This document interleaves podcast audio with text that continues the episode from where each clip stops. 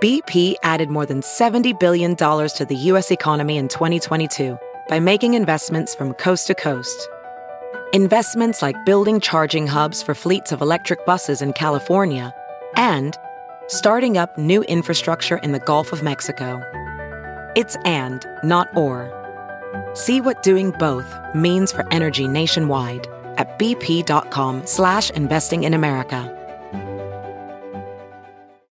This is The Big Party Morning Show. Break it down on Channel 94.1. Hey, Brian, what can we do for you? Thanks for calling. Hey, I just wanted to say that um, I know that uh, she does uh, Chewy on mine and has it delivered. My wife and I did the same thing for our animals as well, and it's super nice to have it delivered. But um, I would definitely check because I know that sometimes you know it's last second. And you're like, crap, I need to get something for my animals now, um, and you can't wait. You know, three or four days for them to deliver. So some places will actually price match against Chewy because it is such a big company now. Wow. So I would definitely look into that and go. I mean, even if you don't need anything and you're near that that store that sells your animal food as well, just ask them like, "Hey, do you do you price match?" Um, Chewy. because I I've I've saved a bunch of money. Um, we live by Pet Supplies Plus, Okay. um, Okay. which is also a really good store too, um, and they they price match everything. That's Okay. great. Now, can you do Alright. this all over the phone? Because Molly's not going to leave her house. She's not even going to go five feet out into the yard. No. So the nice thing with with Pet Supplies Plus too is that you can order order it all online, and they will actually bring it out to your car. So all she has to do is walk that fifty feet to her car. Oh, that- Whoa. that's the problem. Hold on a minute. Last50feet.com. this looks like this looks like a whole thing that's going to require shoes and a coat, Yeah, And- she's not and- leaving the house. concentration. Yeah. Yep, All yep. right.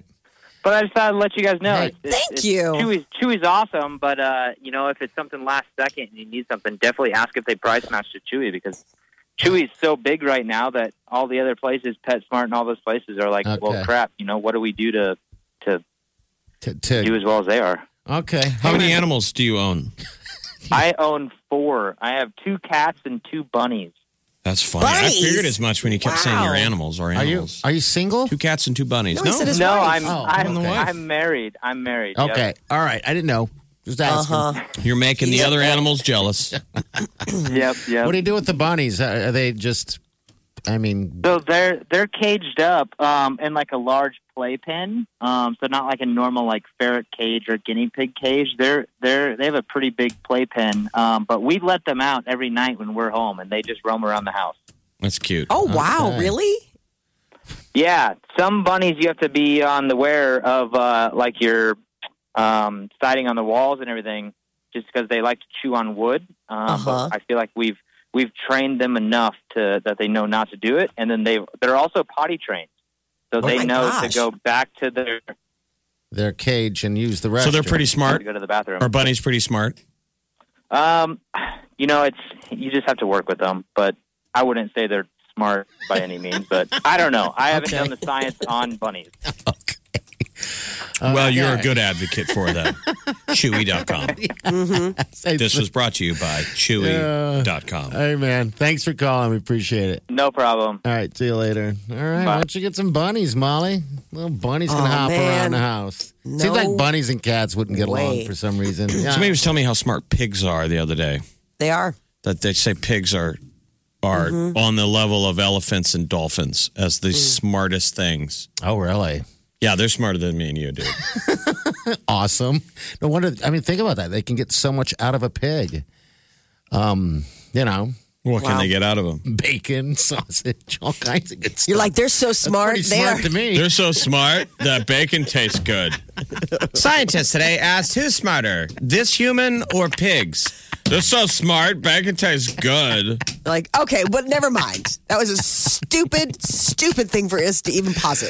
Uh, really, they're saying it. I don't like it when I hear that stuff. I don't want to know them. Yeah, they are They've been smart. Smart, We have no idea, you right? know. I mean, we God, don't. How do you know? There's still a language barrier. Yeah, I mean, it's not. Maybe, maybe on our end, maybe on their end, they're like, no, no, no. I understand everything you're saying. Here's the thing, though. Why hasn't a single other animal ever invented tools? Now, I'm sure uh, you know, an anthropologist will call in and say, you know, monkeys use tools and various animals Otters use tools. use rudimentary tools, the early version of tools. But I'm saying no one has rent has invented roofs yet. No other animal on the grid. Well, They I use mean, on the- caves. they burrow. I- what about but you're burrowing? Still reaching. I'm saying none of them have inve- you, you know used rubber made things. You have to admit, what is the deal with humans?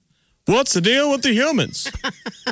as smart as all these animals are, they don't. You know, they they've never made clothes. no, they they are don't know smart how in to their own sew. way. Yeah. So I, There's a lot of lot of catch up that they, they have to haven't made make. clothes. They're like you're the dummies that are always worrying about what you're wearing. I we hear get ya. to run around naked. Hey, what's up? Hello, what's your name? Emily, Hey, what's up, Emily?